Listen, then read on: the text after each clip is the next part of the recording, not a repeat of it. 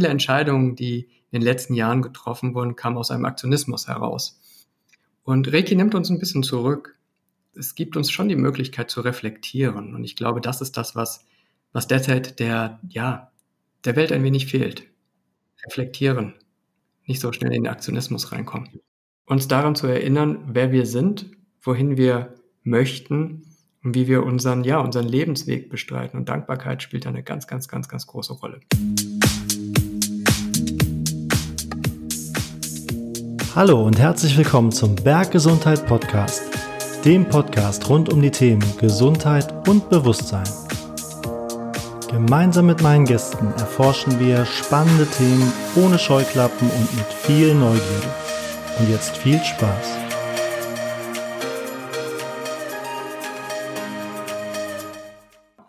Okay, herzlich willkommen, Andreas. Andreas ist Reiki-Meister und ich habe heute die Gelegenheit, ihn ein bisschen zu löchern zum Thema Reiki.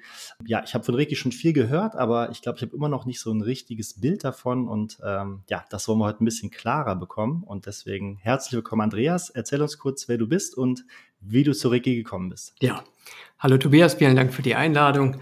Ich ähm, bin Andreas Georg Steber. Ich bin Architekt und neben meinem Beruf übe ich auch, ähm, ja, die große weite Welt der Energetik, der Hermetik, aber auch der Alchemie aus. Während oder während meines Tuns in der Architektur sehe ich immer den, ja, den ersten Architekten vor mir. Das war damals Vitruv im ersten Jahrhundert. Und er hat eigentlich so die Bedingungen für einen Architekten vorgeschrieben. Äh, er benannte sechs Kernzonen, die mich in meinem Tun begleiten. Das ist auf, oder auf der einen Seite die Philosophie, es ist äh, das Thema der Naturgesetze, es ist das Thema der Geometrie, der Astrologie, aber auch ein Feld der Medizin und was persönlich sehr schön ist, auch das Feld der Musik, der Frequenzen. Mhm. Und ähm, Reiki hat mich 1993 das erste Mal erreicht da traf mich der Funken und das prägt bis heute ja meinen Lebensentwurf. Mhm. Seitdem fasziniert mich einfach das ganze Feld Gesundheit, Mythologie, ähm, mhm. aber auch natürlich das innere Wirken. Auf deine Frage, also was, was, was Reiki ist, hm, Reiki, es ist eigentlich unser aller Sein in der uns allumgebenden Kraft. Es ist eine Art Kraft, eine Art Energie für alle Lebewesen, ähm, sozusagen die Grundlage des Lebens. Ich würde es mal so sagen, sie strömt in uns, sie formt unser Sein, sie ist Nahrung für die Seele und gleichzeitig aber auch unsere Seelenkraft. Ja, der Antrieb, die Ausgeglichenheit, die uns letztlich auch Gesundheit schenkt. Mhm. Aber in vielen Worten in einer kurzer Zeit Reiki vollumfänglich zu beschreiben, ist schwierig, aber ich glaube, wir werden das ja jetzt noch ein wenig einzeln aufdröseln. Ja, mir fällt ja natürlich direkt analog ähm, Prana und Chi ein. Ne? Das ist ja auch die, die universelle Lebensenergie, ja, die uns Menschen umgibt, die wir aufnehmen können, die wir speichern können, wo es darum geht, die zu akkumulieren, um eben möglichst ja ähm, ausgeglichenes, sinnstiftendes Leben führen zu können. Ist das äh, vergleichbar miteinander oder ist Reiki noch was anderes? Ja, es ist vergleichbar. Hm, ich könnte vielleicht, oder es ist vielleicht ein guter Anlass, mal kurz darüber zu sprechen, wie Reiki entdeckt wurde, mhm. Ähm, um da vielleicht ähm, eine Analogie zu schaffen. Reiki gründet auf einen japanischen Entdecker namens Mikao Usui zurück. Er lebte 1865 bis 1926. Hm, der Überlieferung nach suchte er eine längere Zeit seine innere Stimme, ja, und den Sinn des Lebens. Und er ging dann in ein Kloster in Japan. Dort empfahl ihm sein Abt, auf einen Berg zu steigen. Der ist eigentlich auch so in der ganzen Reiki-Szene so der bekannteste Berg. Das ist der mhm. Kurama-Berg. Ja, um eben dort äh, zu fasten, zu singen, äh, aber auch zu meditieren. Ja, und Mikao Usui erfuhr am 21. Tag eine sogenannte Erleuchtung. Mhm. Mit dieser bahnbrechenden Vision und der Einkehr zu sich selbst erwarb er das Verständnis und die Praxis, ja, die, die Praxis um Reiki kann man sagen. Der Begriff Reiki setzt sich aus ähm, Wortkomponenten zusammen. Rei steht für Seele mhm. und Ki für die fließende Energie. Mhm. Letztlich ist es die Seelenkraft in uns. Mhm.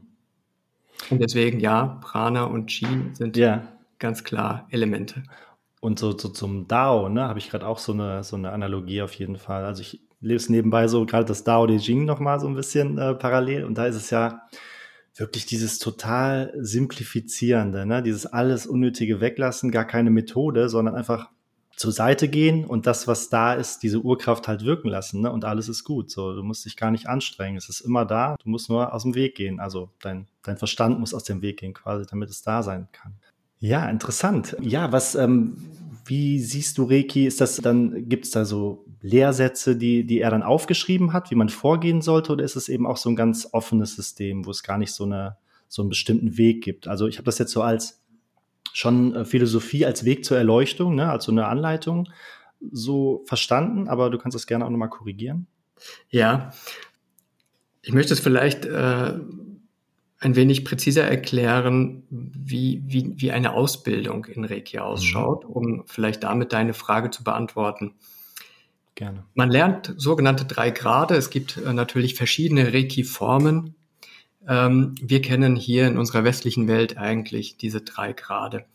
Mit dem ersten Grad der Theorie um Reiki und den Einstimmungen in Reiki wird sozusagen ein, ja, ein Selbstwerdungsprozess gestartet, der in uns mit der Energie sozusagen für eine gewisse Reinigung sorgen kann.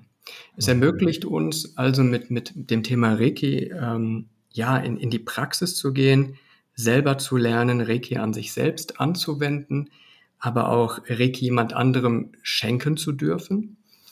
Ich beschreibe das immer gerne meinen Schülern so, dass wir einen Strohhalm vor uns sehen.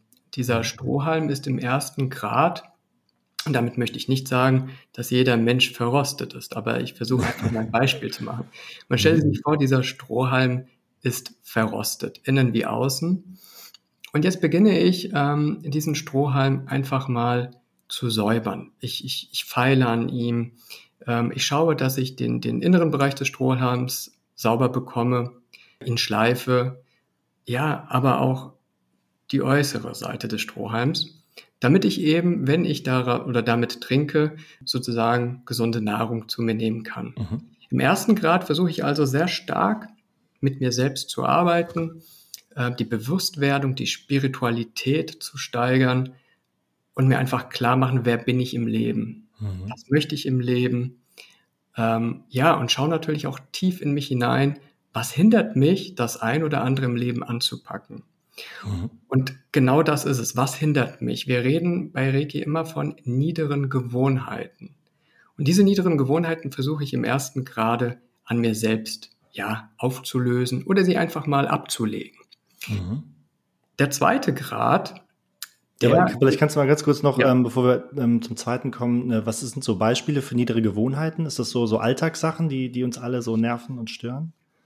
Hm, ja, also Niedere Gewohnheiten gelten auf der körperlichen Ebene, ähm, zum Beispiel wenn jemand zu Selbstverletzungen neigt oder zu ungesunder Nahrung, Überarbeitung, mhm. mh, hm, fehlende Ruhezeiten, Schlafmangel, ja, oder böswillige oder manipulative Taten. Das wäre mhm. jetzt erst einmal so diese körperliche Ebene.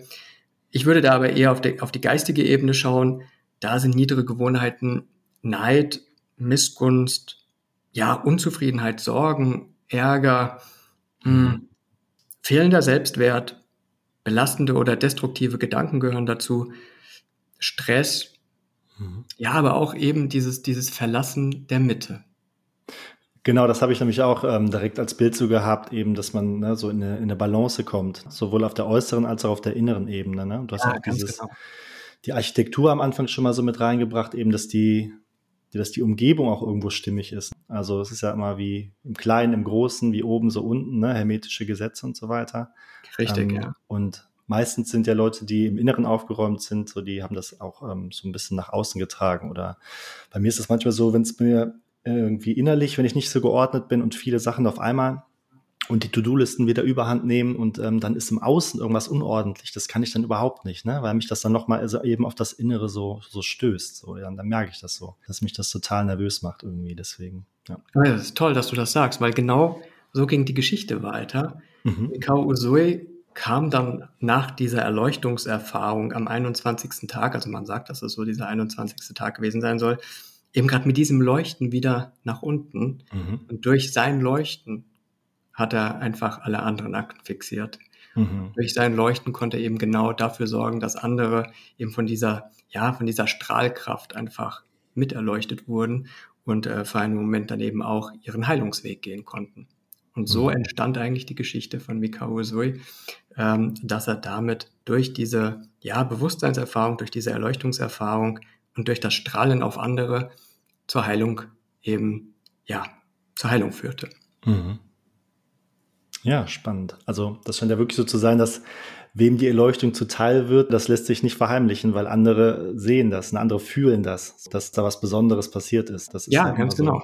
Wird immer so beschrieben, jetzt auch ohne Heiligenschein, ne, der da über einem strahlt, sondern dass irgendeine Art von Präsenz, von Aura dann eben gegeben ist, die diese Leute dann was zu was Besonderem eben auch äh, werden lässt in den Augen der anderen. So haben sie natürlich die Gelegenheit, viele andere zu erreichen und ihnen auf dem, auf ihrem Weg dann eben auch helfen zu können. Ja. Ja. Mhm. Ja, was ist der, der zweite Grad? Erzähl. Ja, beim zweiten Grad kommen wir ganz kurz mal wieder zu diesem Strohhalm zurück. Hm. Also im ersten Grad habe ich jetzt ganz, ganz viel dafür getan, dass dieser Strohhalm ähm, auf jeden Fall jetzt schon mal von innen gut geputzt wird. Hm. Und jetzt gucke ich, dass eben auch von außen wie von innen dieser Strohhalm sauber bleibt. Das heißt, jetzt gehe ich natürlich, nachdem ich erstmal innen angefangen habe, den zu reinigen, denn ne, ganz ehrlich, wer möchte durch einen verdreckten äh, Strohhalm etwas trinken? Mhm. Wenn er jetzt also von innen wirklich sauber geworden ist, schaue ich auch, dass wenn ich ihn natürlich in den Mund nehme, ihn anpacke, dass ich auch da natürlich einen sauberen Strohhalm vorfinde. Das heißt, ich, ich kratze jetzt an der Oberfläche und gehe jetzt mit ein paar weiteren Möglichkeiten ähm, tiefer rein. Das heißt, ich bekomme die Möglichkeit, ja, jetzt Reiki zu verstärken auf der einen Seite. Äh, ich bekomme die Möglichkeit eben mit dieser Verstärkung aber auch einen sogenannten Schutz zu erwirken. Und da ist mir aber ganz wichtig zu sagen, dass viele, die Reiki praktizieren, diesen Schutz für sich in Anspruch nehmen. Und da bin ich ganz stark wieder bei der Hermetik. Wenn ich in Angst bin, ziehe ich Angst an. Wenn ich mhm. Schutz suche, werde ich zwar Schutz finden, aber ich werde das in, in einem Feld der Angst suchen. Mhm. Und dafür ist es nicht gedacht. Also das möchte ich an dieser Stelle klar sagen. Ähm, es ist jetzt nicht eine Art von, von Schutzwirkung, die da kommt, sondern ich kann mich natürlich auch mit dieser Reiki-Kraft im Einklang in einen gewissen Schutzbereich bewegen. Aber mhm. ich möchte eben nicht jetzt hier von, von Reiki ist äh, Schutz, ne? weil damit mhm. impliziere ich immer auch Angst. Und das ist es nicht. Mhm. Ja, dann gehe ich in ein weiteres Feld hinein bekomme im zweiten Grad auch die Möglichkeit, mental ganz stark an mir zu arbeiten.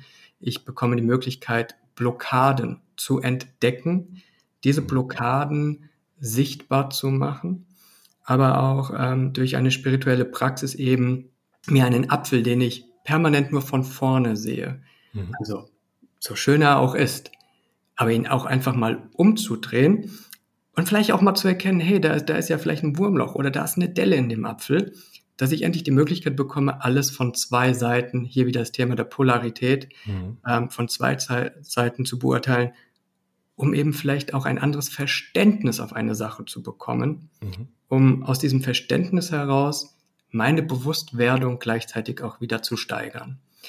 Und diese Möglichkeit ist eben auch eines von drei Möglichkeiten, die ich in den zweiten Grad lerne, eben ganz stark mit einer Art Selbstschulung meine Selbsterkenntnis zu erlangen. Darf ich ganz kurz einhaken an der Stelle? Ja. Ist das, ähm, weil du das Beispiel mit dem Apfel hattest, ist das äh, mit, mit Schattenarbeit vergleichbar? So was wir im Westen darunter ja. verstehen? Das, das also, dass man sich den, den ähm, ja, verdrängten Aspekten äh, der Teilen der Persönlichkeit, äh, die uns nicht bewusst sind, aber die dann in so Momenten, wo wir uns über andere aufregen, beispielsweise jetzt, ne, über eine bestimmte Verhaltensweise, die dann so sich dann zeigen. Genau. Es ist ja, ja eine niedere Gewohnheit. Mhm. Und hier sind wir immer noch auch im zweiten Grad. Das bedeutet nicht, dass wir im ersten Grad einfach sagen, so jetzt kommt was Neues, sondern wir ziehen die Lehren aus dem ersten Grad ja weiter. Mhm. Und ähm, alles, was du sagst, richtig. Also wir, wir beginnen auch diese niedrigen Gewohnheiten sichtbar zu machen, wie eben auch den Schatten, den ich dann einfach ja eine, eine Stufe tiefer stelle, dass ich den einfach wieder raushole und mir klar mache, dieser Schatten gehört ganz klar zu mir. Genau. Und wie gehe ich mit ihm um? Mhm. Gibt es auch immer so eine erlöste Möglichkeit eigentlich dafür. Ne? Also jetzt jemand, der, der verdrängt aggressiv ist, ne, der das irgendwie gar nicht als Teil von sich begreift, aber wo es dann halt ab und zu in manchen Momenten rauskommt oder wo wir uns über andere, die, die so sehr irgendwie on fire sind, dann irgendwie echauffieren. Das kann man natürlich auch als, als Feuer äh, ne, des, des Anfangs und, und Mut und, und äh, entschlossen dem, sich dem Leben stellen irgendwie. Das kann man ja immer so in, in was ganz Positives, in, in den Schatz irgendwie transferieren. Ne? Ja, richtig. Also gerade wenn ich diese Marsenergie so, so stark greife, mhm mache ich mir aber auch klar, es gibt eben halt auch das Pendant dazu. Und erst dieses Bewusstwerden, dass das führt wirklich aus dieser Selbstschulung in diese Selbsterkenntnis hinein, in der ich tatsächlich spirituell wachse mhm. und ähm, dadurch natürlich auch leuchte, das ist ganz klar. Mhm. Und was sind in diesem zweiten Grad so, ähm, was gibt es da für Methoden, eben den, den Geist dahingehend zu schulen? Also wird da Meditation gemacht? Ähm, macht ihr Körperübungen? Ähm, wie sieht das praktisch aus? Mhm. Hm. Es gibt ja noch eine dritte Praxis mhm. oder ein, ein, eine dritte, äh, ein, ein, ein Weg. Im zweiten Grad beschäftige ich mich ja auch noch damit, wie ich eben über eine gewisse Auflösung von Raum und Zeit an gewisse Themen herangehen kann. Mhm. Mir ist das ein bisschen zu plastisch, wenn ich immer höre, wie, wie, wie, wie manche davon sprechen, dass sie Reiki an einen anderen Ort schicken. Das können sie gar nicht. Okay. Es geht darum, einfach die Verbindung von Raum und Zeit einem begreifbar zu machen, dass es die ja nicht gibt. Es gibt zwar ein mhm. Ende, ein Anfang und ein Ende, aber es ist zeitlos. Mhm. Innerhalb diesem zeitlosen Feld können wir schon Reiki kanalisieren und ähm, Reiki dazu führen, dass wir damit eine gewisse Information austauschen. Mhm. Das erfolgt auf einem spirituellen meditativen Bereich oder in einem spirituellen meditativen Bereich, und äh, weil du fragtest, wie funktioniert das? Mhm. Wir müssen da zurückgehen in, ja, in die Geschichte oder generell in die kulturelle Praxis äh, damals in Japan oder auch in China. Dort gab es eben sogenannte Kanjis, Schriftzeichen, aber auch Symbole, die mhm. wir zu schnell im Westen als Okkultik verstehen. Und die sind es nicht. Dort wird eben mit dieser Symbolik gearbeitet. Für zum Beispiel das äh, ja, Arbeiten an Blockaden gibt es ein sogenanntes Mentalsymbol. Mhm. Und da lernt man schon auch, wie man dieses Symbol einsetzt, wie man das Mantra dazu spricht, mhm. äh, aber auch, wie man tatsächlich dieses Symbol in sich arbeiten lässt. Mir ist das zu plakativ zu sagen, naja, wir starten mal mit einem Symbol und jetzt äh, hast du all deine Blockaden. Das ist es nicht. Mhm. Sondern wir führen zu diesem Symbol hin über die Wirkweise, über das, was das Symbol sagt. Denn jedes Symbol hat ja eine Geschichte, mhm. steht hinter einer Geschichte. Und da hängt ein Feld dran, ne? Also Ganz genau. Eine gewisse Kraft hängt daran, eine Symbolik, wie du sagst. Ne? Genau. Und, und die machen wir uns bewusst. Mhm. Und darüber gleiten wir dann sozusagen, ja, in das Feld der Geistigkeit. Und hier sind wir wieder beim Universellen. Das Universum, das Geistige. Und über dieses Symbol können wir dann lernen, wie wir mit uns zum Beispiel, ja, ganz tief reinschauen. Mhm. Aber, und das ist wohl gemerkt, immer in einer Art Selbstschulung. Also es gibt jetzt nicht den, den, den Reiki-Lehrer, der einem sagt, das und das musst du tun, Mhm. Ähm, das gibt es bei Reiki sowieso nicht. Also dieses Guruhafte gibt es nicht. Ja. Auch wenn es äh, vielleicht hier und da von manchen so vielleicht beschrieben steht. Nein, das gibt es okay. nicht. Es gibt keinen Guru, sondern Reiki ist eine Selbstschulung. Mhm. Um das wirklich auch wirklich ganz klar zu sagen. Ja, also ich finde das, finde das ganz spannend, ne, weil es gab ja zu früheren Zeiten eben diese erleuchteten Meister und zu heutigen Zeiten, aber es ist natürlich kulturell viel passiert und wir sind ja viel stärker auf so einem individuellen Weg ne, unterwegs, dass eben wenig kollektiv irgendwo als Gruppe, als Gruppenbewusstsein. Okay, es gibt natürlich Kulturen, wo das immer noch stärker ausgeprägt ist als hier, aber gerade im Westen ist ja wirklich so dass man gerade sehr stark auf sich selbst so zurückgeworfen ist, dieser hohe Grad an Individualisierung. Und dementsprechend ist natürlich eine, eine spirituelle Praxis für westliche Menschen dann in dem Sinne auch wahrscheinlich anders als jetzt dem Guru zu huldigen und sich dem irgendwie zehnmal äh, zu Füße zu werfen und, und dann dadurch Erleuchtung zu ähm, erhoffen, äh, wo es dann vielleicht besser funktioniert, wo man irgendwie so ein paar Tools kriegt, ein paar Ideen, mach das mal, geh mal so rein und eben diesen Selbsterkenntnis-Gedanken bei den Leuten zu stärken. Ne? Ja, zweifelsohne. Mhm. Also ich glaube, wenn in unserer westlichen Gesellschaft jeder Reiki praktizieren würde, mhm. würde es erst einmal sinnlicher, besinnlicher werden. Wir würden erst einmal innehalten, bevor wir etwas sagen. Und das ist glaub, ja meine letzte Frage. Jetzt nimmst du schon vorweg, aber ist kein Problem. Ja, lass, lass, ist, lass hören. Ja, es ist, es, ich glaube, viele Entscheidungen, die in den letzten Jahren getroffen wurden, kamen aus einem Aktionismus heraus. Mhm. Und Reiki nimmt uns ein bisschen zurück. Es gibt uns schon die Möglichkeit zu reflektieren. Und ich glaube, das ist das, was, was derzeit der, ja, der Welt ein wenig fehlt. Mhm. Reflektieren. Ja. Nicht so schnell in den Aktionismus reinkommen. Genau. Wir müssen irgendwas machen, keiner weiß genau was, aber wir machen jetzt irgendwas, um einfach auch zu zeigen, dass wir was machen, ne? ohne dass es wirklich mal tief in sich gehen und mal überlegen, ne? was, was könnte denn sinnvoll sein. Ja, Mit ein paar so Leuten, die Ahnung haben, reden und in der Ruhe bleiben auch irgendwo. Ne? Nicht in ja. die Panik gehen, sondern in ja. der Ruhe bleiben. Ja, so ist es. Kommt jetzt der dritte Grad oder ähm, ja, willst du noch zum zweiten was? Wie, wie sieht das Strohhalm aus mittlerweile? Also Strohhalm, wir sind jetzt beim, beim, beim zweiten Grad stehen geblieben, dass wir, wie mhm. gesagt, im ersten Grad den Strohhalm von innen äh, gut äh, auskratzen, säubern, den Rost abfeilen. Ähm, jetzt sind wir beim zweiten Grad damit, ähm, ja, dass wir natürlich auch drauf schauen, dass es innen immer noch sauber bleibt, aber dass wir ihn eben auch von außen feilen. Und ja, beim dritten Grad geht es jetzt darum, dass dieser Strohhalm auch tatsächlich so bleibt. Also, mhm. dass er tatsächlich rostfrei bleibt. Und wir müssen wirklich verstehen, wir sind alle Menschen, wir machen Fehler. Dazu sind wir auf dieser Erde, um, um äh, durch Fehler eben zu erkennen, dass wir was falsch gemacht haben und dass wir daran eigentlich wachsen können. Und mhm. dieser Strohhalm, sobald er anfängt zu rosten oder dass vielleicht der erste Fleck kommt, dass wir erkennen, wie wir das schnellstmöglich wieder wegbekommen. Und das ist natürlich auch mit Routine, mit Praxis verbunden, mhm. dass wir uns nun auf einen sogenannten Meisterweg begeben, dass wir diesen Strohhalm permanent sehen und uns eigentlich klar machen, das, was durchkommt, darf sauber sein. Mhm. Wenn wir ihn anpacken, darf er sauber sein. Und dass wir natürlich aber auch die Stärke erreichen, dass wenn er anfängt zu rosten, dass wir nicht hin, hinwerfen, sondern klar machen, ja, es darf sein, aber ich kenne ja die Technik, wie wir ihn wieder rostfrei bekommen. Und das ist der dritte Grad, also ähm, der sogenannte Meistergrad, in dem ich einen Schüler so weit an die Hand genommen habe, dass er all mein Wissen bekommen hat über Reiki, mhm. dass er weiß, wie er auch andere in Reiki schult, aber wie er verantwortungsvoll damit umgeht, denn man gibt mit Reiki auch eine Verantwortung an seine Schüler weiter. Und da ist man schon auch sehr genau. Mhm. Ähm, natürlich macht jeder Schüler sein, sein Reiki draus. Und das ist auch richtig so. Aber gewisse Prinzipien in Reiki, die dürfen sein.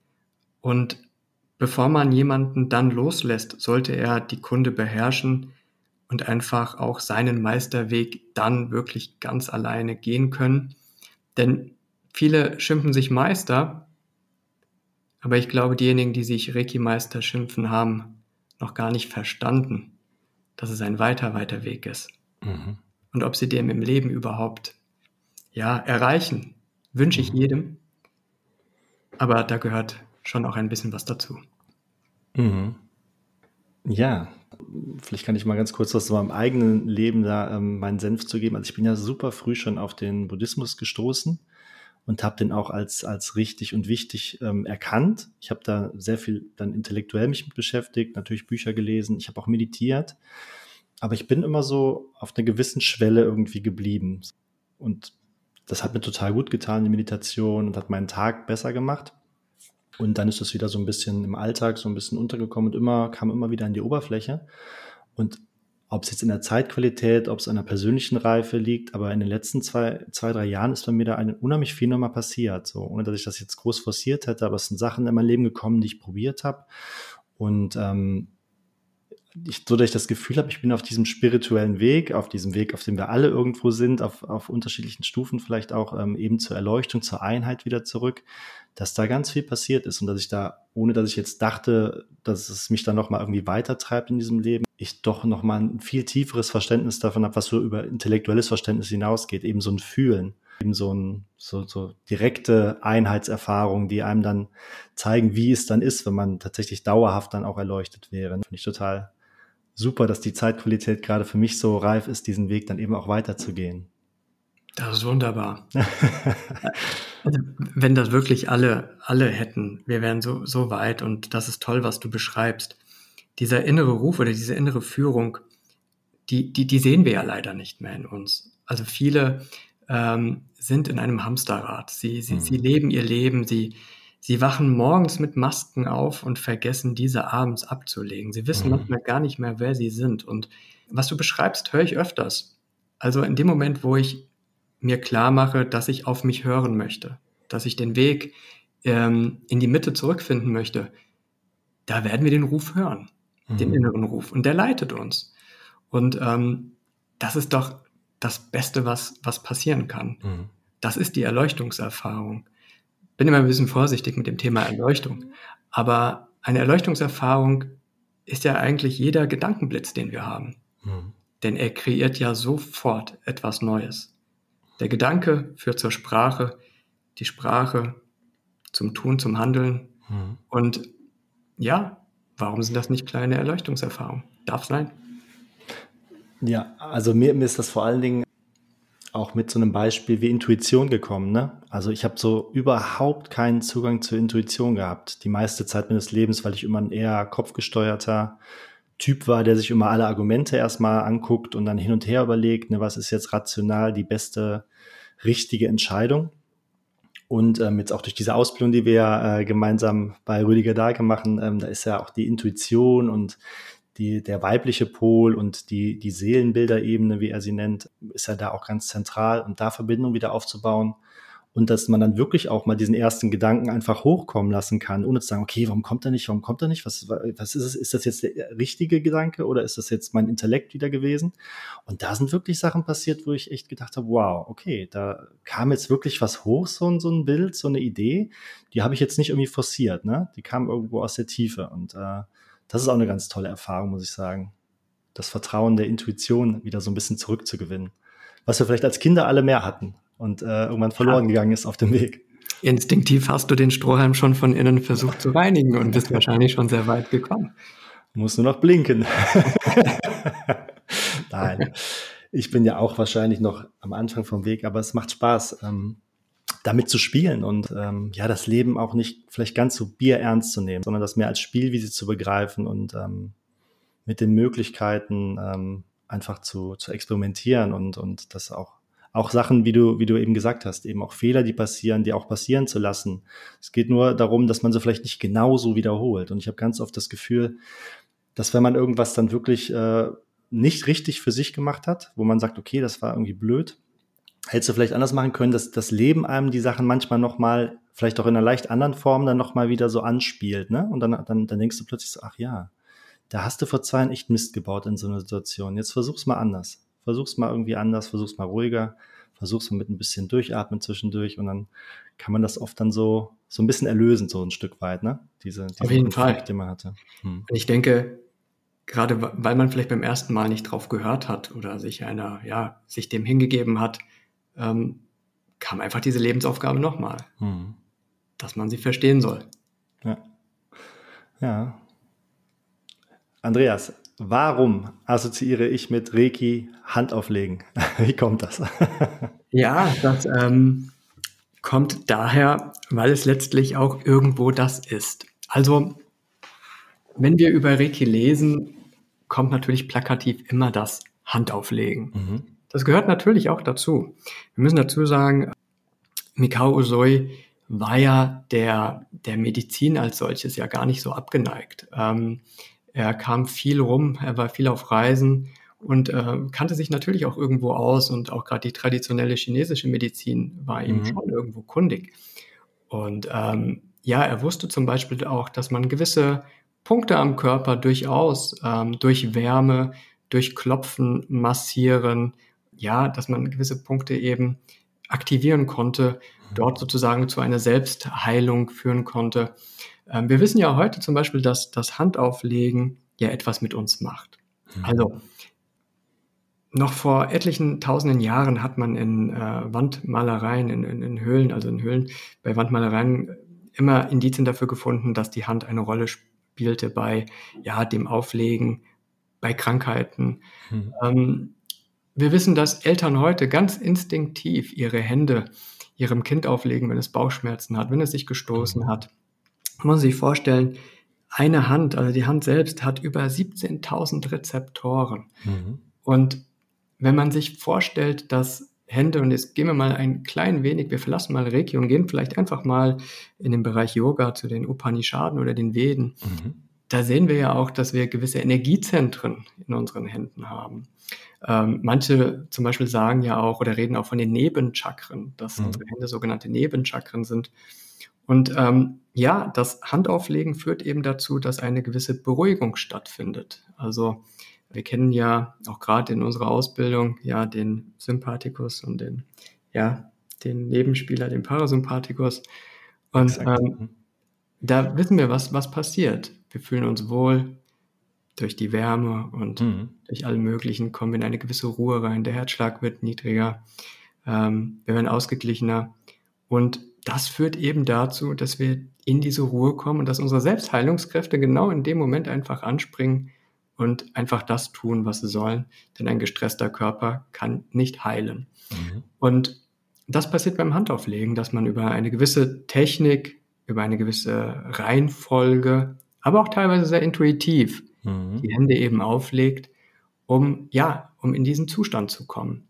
Mhm. Deswegen wäre mir wirklich zu platt, oder es ist mir zu platt zu sagen, mhm. ist Handauflegen. Es, es ist eine, eine, eine Selbstschulung die, ja. die dahinter steht, die mit meinem Geist etwas anrichtet. Aber selbstverständlich kann ich durch das Handauflegen äh, bei meinen Kindern, bei meiner Frau oder anderen eben zu sowas führen, dass ja, dass sich der Körper beruhigt, in eine Entspannung kommt, ja, und den Parasympathikus hm. einfach anwirft.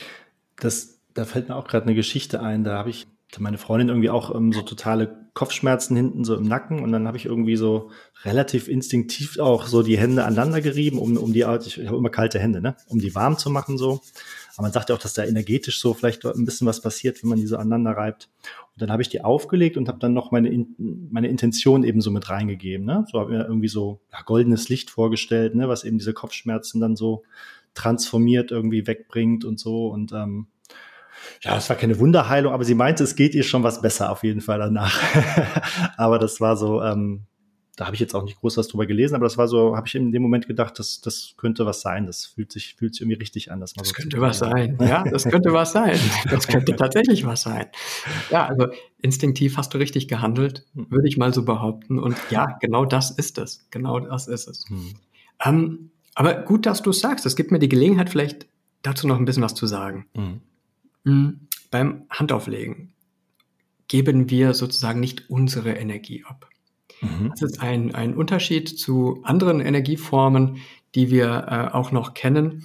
Ähm, bei Reiki geht es schon darum, dass wir uns klar machen, dass wir selbst in unserem Feld bleiben, dass wir nicht die Energie eines anderen annehmen oder unsere abgeben, mhm. sondern dass wir ganz klar Reiki als solches, was, was überall vorhanden ist, ja, vielleicht kanalisieren. Mhm. Und das ist eben durch die Anbindung, ähm, wie wir das im ersten Grad lernen, dass es eben durch uns durchgeht. Mhm. Ja, so kann man das, glaube ich, sagen, dass mhm. es durch uns durchgeht ähm, und dass es dann über unsere Hände dann in den, in den anderen Körper hineingeht.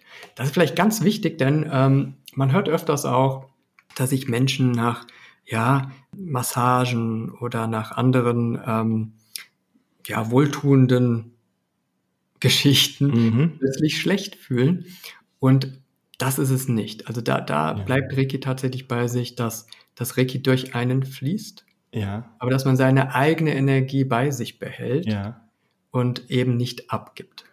Das finde ich sehr spannend. Was ist deine Theorie dazu, warum, warum sich dann Menschen nach bestimmten Massagen oder so weiter, wo sie in Kontakt mit anderen vielleicht auch viel sind, dann ähm, nicht gut fühlen? Wie würdest du das? Ist das dann eine Übertragung der Energie, also zu einer persönlichen Energie auf den, auf den anderen? Ja, und da sind wir wieder bei dieser Selbstschulung. Also ich sage dir ja, mhm. aus meiner Erfahrung, ich kann natürlich immer nur von meiner Erfahrung aussprechen. Mhm. Ähm, ich sehe es mal so, wenn mir jemand gegenüber sitzt, der sehr, sehr gestresst ist, mhm. vielleicht sogar in Ärger, in Wut, dann merke ich das ja. Und es ist dann die Frage, wie ich mit diesem Feld, mit dieser Ausstrahlung umgebe. Mhm. Nehme ich die womöglich auf erinnert mich das an irgendetwas und ich schwappe genauso in dieses Feld rein, dann wäre natürlich ähm, Energie, dieser Energietransport nicht gut. Mhm. Da ich aber ja weiß, dass ich mich hier vielleicht einfach abgrenzen kann und mhm. sagen kann, hey, bleib doch einfach in deinem Feld, ich bleibe in meinem Feld, ich versuche es mit der Technik anzuwenden, mhm. wie es mir beigebracht wurde dann kann ich einfach sauber in den Energien bleiben, um es vielleicht einfach so mhm. plastisch auszudrücken. Mhm.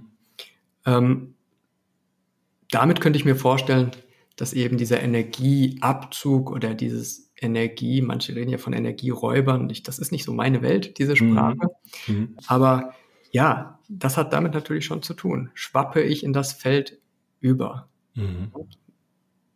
Aber bei Reiki geht es klar darum, eben diese, diese universelle Lebensenergie, dieses umgebende Feld eben zu kanalisieren und weiterzugeben, ne? wie du es genau. beschrieben hast. Und ja, nicht, nicht die genau. eigenen Aspekte. Ganz ich genau. Hab, äh, ja, beim, bei meinem letzten Podcast haben wir über Human Design geredet. Ich weiß gar nicht, ob du das kennst, aber ja, da hatte ich ein Reading und da kam eben raus, dass ich dieses äh, emotionale Zentrum eben auch nicht definiert habe, was dann wieder bedeutet, dass ich für ähm, umgebende Energien total empfänglich bin. Und ich merke, dass wenn schlechte Stimmung ist, kriege ich auch oft ne, schlechte Laune, wenn ich nicht aufpasse und das wirklich beobachte so, dass das sich äh, eins zu eins dann überträgt. Und ich, ich kenne aber auch Leute, denen ist das vollkommen Wumpe, ne? Um die rum kann ein Sturm toben. Die haben dieses Zentrum dann definiert und ähm, das ist, das dann geht die relativ wenig. Aber ähm, ich, ich muss da auch mal aufpassen, dass ich da nicht so un, ungefiltert mit in diese Stimmung reingehe. Ja. ja, das ist genau das, was du beschreibst, ja. Mhm. Ja, wir waren beim dritten Grad, ja, und der ist dann ja schon relativ fortgeschritten. Da geht es ja. darum, wie du sagtest, diesen, diesen Strohhalm eben sauber zu halten, den ja vielleicht zu polieren. Polieren ist ja auch einfacher, als ihn eben vom Rost zu befreien, ne, dieses ganz Grobe. Und dann eben auch beobachten und dass einem die Sachen auffallen, ne, wo man, wo man vielleicht früher das so gar nicht hinterfragt hätte, warum man so agiert, sondern so, ja, hat mich angepisst und so ähm, war ich sauer und dann habe ich das so gemacht. Und dann der zweite Schritt für mich ist ja immer so, okay, warum denn so? Also, warum, warum bin ich überhaupt sauer geworden? Oder hat die andere Person nicht auch ein Recht, das so zu sehen, wie sie es gesehen hat? Und also, dass man viel mehr eben darüber anfängt nachzudenken, warum, wieso und auch diese universelle Wahrheit, ne, die man oft mit dem Ego, mit dem Ich so verknüpft, ne, so ähm, ja, ich habe recht, so die anderen sind eh alle blöd, so das ist so die ganz stumpfe Ebene vielleicht, aber dass das immer mehr aufbricht und das äh, ja, dass man das Ego mehr beobachtet, so von der Seite. So, ja, vielleicht auch nicht so ab, äh, ablehnen, ne? wie es auch in esoterischen Kreisen oft üblich ist. Ne? Die sagen, ja, Ego ist schlecht, du musst es überwinden und so. Das hat ja auch eine Funktion gehabt während der Evolution, hat uns am Leben gehalten, ähm, trifft vielleicht auch oft mal die, die richtigen überlebensnotwendigen Entscheidungen. Aber ich glaube, bei so einer spirituellen Wachstum kann es auch oft hinderlich sein, ne? weil es oft ganz, ja. ganz stark diese Tendenzen, die uns vielleicht weiterbringen, dann sabotiert und sagt, nee, du bist aber schon der Coolste, du hast ja recht, ne? also lass dir von anderen nichts erzählen. Und, und dieses, diese kleine Stimme, ne? die ist, kann ja schon mal manchmal ein bisschen fehlleiten. Und ich finde, wenn man die so mit ein bisschen Augenzwinkern so beobachtet ja. und sagt, okay, ja. interessant, was da kommt. Definitiv. Das, äh, ja. Aber jetzt stell dir mal vor, mhm du hast jetzt deinen Strohhalm relativ sauber gemacht. Mhm. Und der funkelt und glänzt. Und jetzt hast du ja auch Zeit. Also du hast ja auch Zeit, dich zurückzunehmen, weil du für dich ja jetzt erst einmal geordnet, geordnet klar bist. Und jetzt stell dir mal vor, du, ja, du, du nimmst dir wieder einen Lappen und, und, und reibst an diesem Strohhalm und jetzt stellst du plötzlich fest, wow, da ist ja noch was. Mhm. Und das, was da noch ist, hat plötzlich eine ganz andere Form. Es, ähm, du bist gelassener, du bist ähm, befreiter und siehst jetzt das, was da so sich so langsam an die Oberfläche bewegen will, mit einem ganz anderen Blick. Mhm. Und du gehst es sehr bewusst an. Und das kann natürlich jetzt ein Schatten sein, der mhm. sich bildet. Aber du hast Zeit. Also wenn wir einfach mal uns das mal anschauen. Am Anfang hast du wirklich, du hast, du hast geschrubbt und du hast, du hast gepfeilt und du hast versucht, den Rost wegzuschleifen. Das ist ja Arbeit. Mhm. Und jetzt hast du plötzlich Zeit, weil du musst das ja gar nicht mehr. Du siehst da jetzt an, an der Oberfläche ist, da kommt ein kleines bisschen was hervor. Mhm. Du kannst dir so viel Zeit nehmen, dir das anzuschauen. Und das, das, das ist der Wert davon. Mhm. Eben auf diesem Meisterweg eben diesen kleinen Rostfleck, der da kommt, die jetzt ganz genau anzuschauen. Mhm. Und das ist mit das Beste oder die beste Erkenntnis, die ich mit Reiki machen konnte. Mhm. Dass du quasi Beobachter wirst von dem, was hochkommt in dir. Genau. Ja. Mhm. Du kommst in, eine, in einen Bereich von urteilsfreien Bewertungen. Mhm. Das nimmst du mit der Projektionsrücknahme von Anima und Animus zum Beispiel. Mhm. Manche sprechen von der Vermählung der Anima und dem Animus. Mhm. Aber das ist es in dem Moment. In dem Moment, wo du dich so zurücknimmst, und deswegen, weil du gerade Ego gesagt hast, Ego ist ja auch gesund. Also irgendwo ist ja Ego gesund. Wir brauchen ein Ego. Aber er sollte natürlich nicht da vorne sein. Mhm. Ja, und äh, das Ich ist ja auch irgendwo noch da. Und werfen wir beides in einen Karton, dann wissen wir, dann entsteht das selbst draus. Mhm. Aber es sollte irgendwo in Balance bleiben. Und, und damit meine ich auch Anima und Animus. Wenn die im Balance sind, habe ich die Möglichkeit, urteilsfrei an eine Sache heranzugehen und sie wahrhaftig werden zu lassen. Mhm. Und weil ich gerade sagte Zeit, wir bekommen die Zeit und das ist so ein hohes Gut. Und da müssen wir mit Dankbarkeit auch herangehen. Und das ist jetzt leider noch gar nicht gekommen, aber Reiki ist natürlich Dankbarkeit. Mhm. Uns daran zu erinnern, wer wir sind wohin wir möchten und wie wir unseren, ja, unseren Lebensweg bestreiten. Und Dankbarkeit spielt eine ganz, ganz, ganz, ganz große Rolle. Mhm.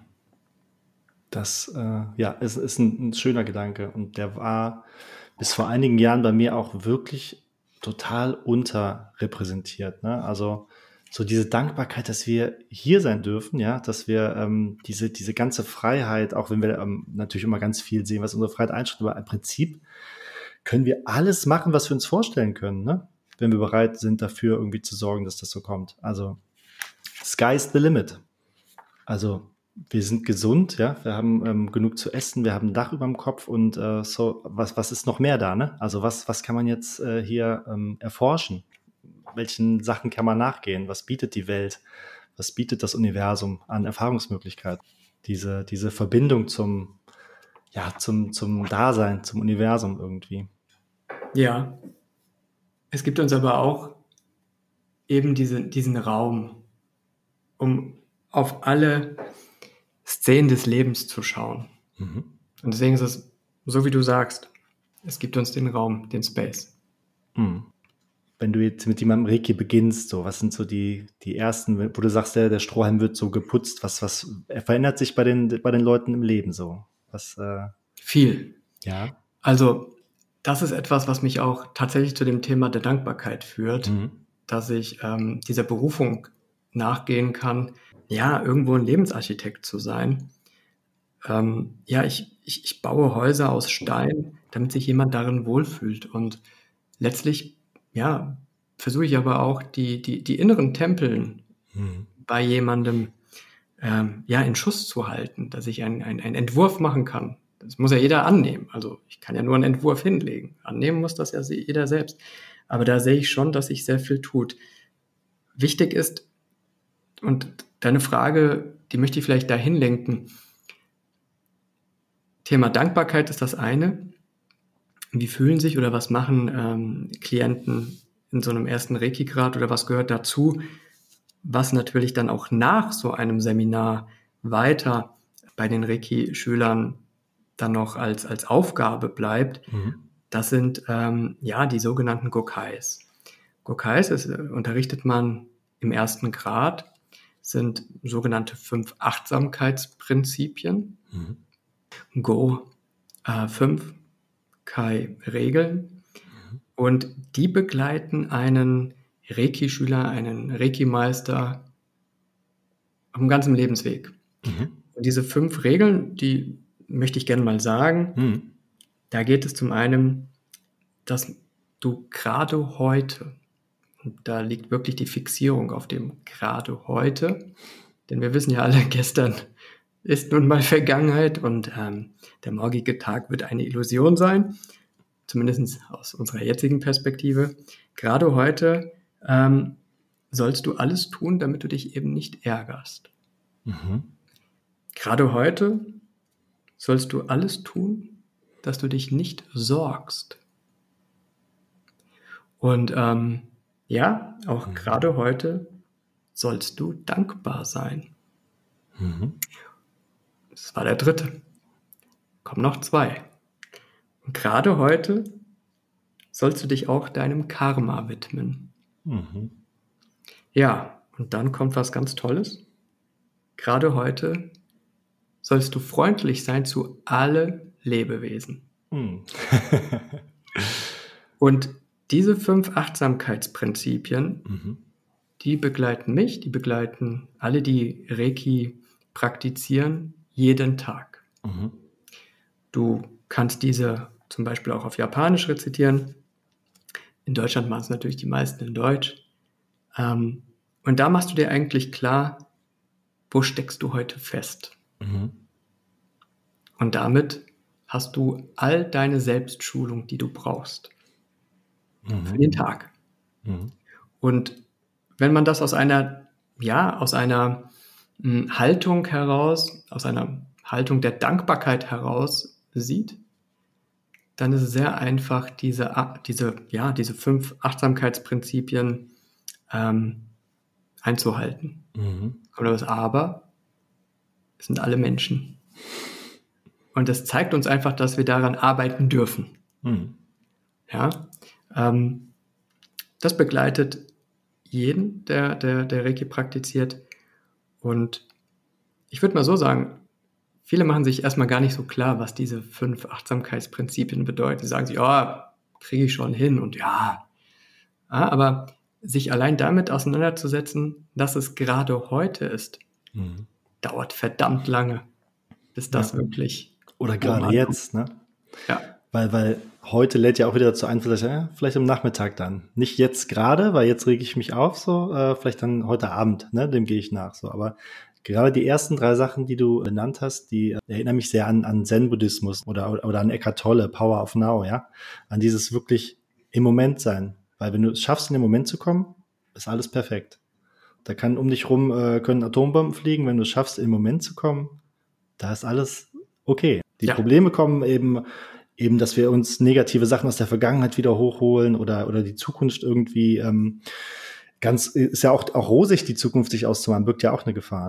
Aber natürlich auch die, die, die meisten leiden wahrscheinlich eher darunter, dass sie sich die Zukunft sehr negativ vorstellen. Ne? Und da tun ja auch natürlich ja, Politik und Medien nicht so viel dafür, dass wir so ein zu, äh, positives Zukunftsbild eben kollektiv auch entwickeln. Aber das ist ein, ein anderes Feld. Ne? Aber dieses Zurückkommen in den Moment, so das finde ich, finde ich immer ganz wichtig so. Du hast letztens irgendwo gehört, wenn du, wenn du im Moment bist und lachst, dann weißt du gerade nicht, wer du bist. Dann, dann hast du kein mhm. Konzept von dir selbst. das ist ja, aufgelöst. Das fand ich ganz lustig. ja, das stimmt. Das stimmt.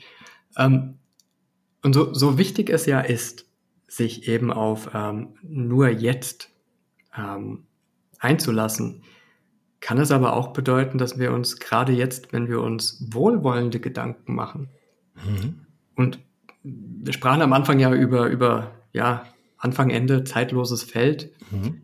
Ähm, natürlich ist es so, wenn wir uns wohlwollende Gedanken machen, dann macht das ja auch was mit uns. Mhm. Und deswegen sind Träumen, oder zumindest sage ich das meinen Schülern so, das Träumen darf immer noch sein. Mhm. Es geht hierbei eher um, ja, sich nicht auf einen ein, ein, ein Fixpunkt in der Zukunft zu fixieren. Ne? So dieses klassische, ich arbeite ganz viel und wenn ich reich bin, kaufe ich mir das und dann geht es mir gut. Genau. Oder wenn Oder, ich erst im Ruhestand bin, dann wird es super geil. Oder wenn die Kinder aus dem Haus sind, dann gönne ich mir endlich, ne? So, das so ist, ist ja. Mhm. Und was sehen wir bei, wenn wir das einfach nur anhand der Hermetik sehen?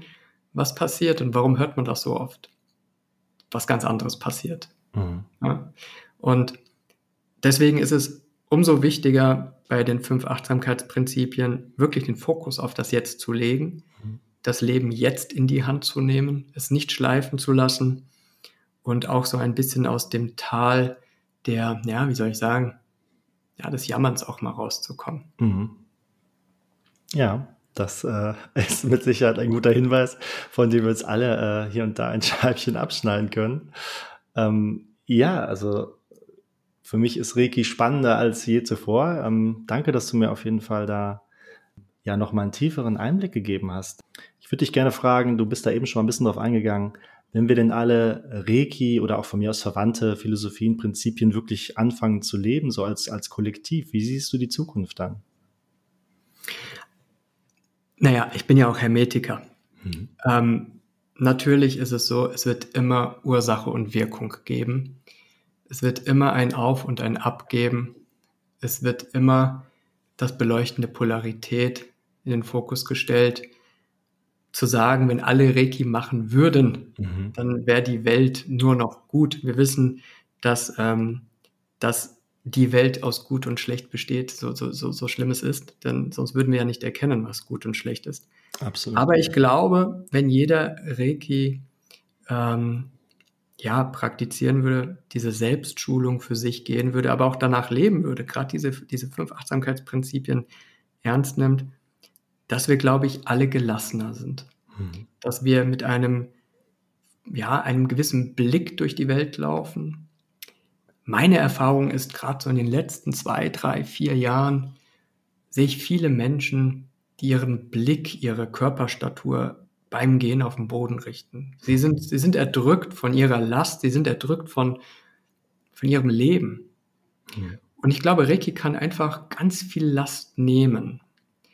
Und wenn wir damit schon erreichen würden, dass, dass Menschen einfach wieder gerade laufen und den Blick nach oben finden, den Blick nach oben, damit meine ich nicht unbedingt den Himmel, sondern einfach mhm. nur, dass sie sehen, dass Vögel in den Bäumen sind, sich daran erfreuen können. Mhm ich glaube, dann, dann, dann hat diese Welt verstanden, warum es gut ist, dass wir alle da sind. Mhm.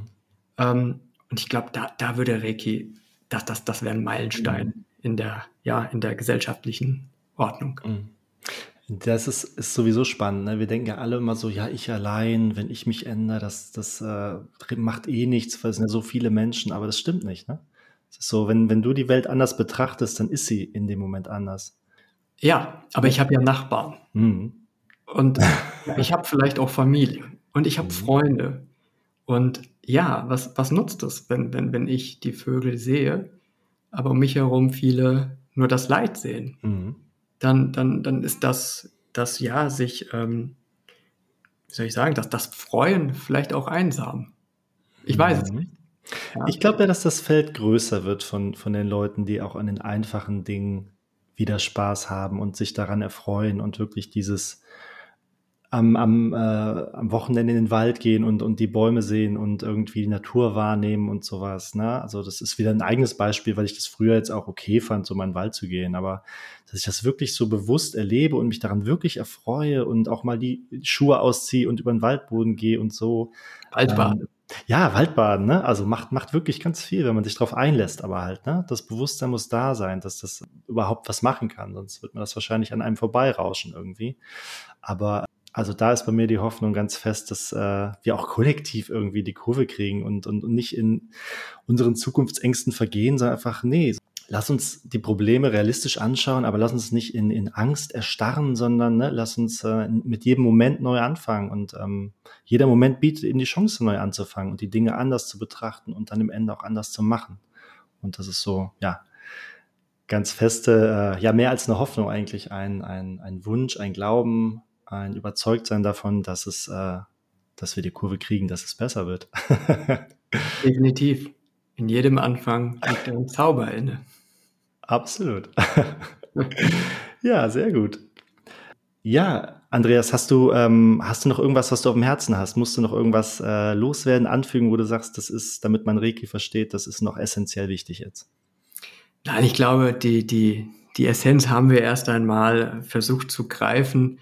Ähm, natürlich sind das jetzt alles ein paar Schlagwörter ge gewesen. Da gibt es natürlich noch ganz viel mehr und ein äh, so ein Reiki Grad 1 oder auch Reiki Grad 2 hat natürlich ganz viel Theorie und Praxis. Ähm, von daher denke ich, haben wir das gut gegriffen. Ich bedanke mich, dass ich bei dir Gast sein durfte, dass ich über Reiki sprechen durfte. Ähm, hast du denn noch Fragen? ich glaube, also im Nachhinein werden mir bestimmt noch Fragen kommen, aber jetzt gerade habe ich das Gefühl, es ist schön rund. Also ich habe auf jeden Fall sehr viel Greifbares von dir heute gehört, dass ja mein, mein Bild sich etwas mehr vervollkommnet hat in der Zeit. Von daher danke ich dir auf jeden Fall für diese ganzen tollen Infos zum Thema Reiki. Und ich packe auf jeden Fall deine Kontaktdaten äh, in die Shownotes rein, aber vielleicht kannst du mal ganz kurz sagen, wo können dich die Leute erreichen, wenn sie mehr wissen wollen zu Reiki? Ja, äh, meine Homepage www.reiki-erfahrung.de. Da kann man auf jeden Fall mit mir in Kontakt treten, mehr über mich erfahren. Es werden auch in Zukunft noch ein paar YouTube-Videos kommen, wo ich ein bisschen was über Reiki erzähle oder auch aufkläre oder ein wenig Wissen weitergebe. Dort äh, gibt es bereits ähm, schon ein paar Videos unter dem Hashtag Reiki2Go. Mhm. Und ja, es ist spannend. Äh, es ist ein, ein, ich würde sagen, ein neues Feld eröffnet sich. Mhm. Bin gerne bereit, Reiki weiter in die Welt zu tragen und ja, freue mich auf die nächste Zeit, mhm. aber auch mit dir als Kollegen. Ja, sehr gerne. Ja, Andreas, nochmal vielen, vielen Dank, dass das so ein tolles Gespräch heute war. Und ich bin mir sicher, wir sprechen uns bald wieder. Sehr gerne. Vielen Dank. Mach's gut. Ciao. Ciao Tobias. Hallo, ich hoffe, diese Episode hat dir genauso viel Freude gemacht wie mir. Und ich würde mich super freuen, wenn du meinen Podcast abonnierst oder mir eine tolle Bewertung dalässt oder am besten beides. Bis zum nächsten Mal.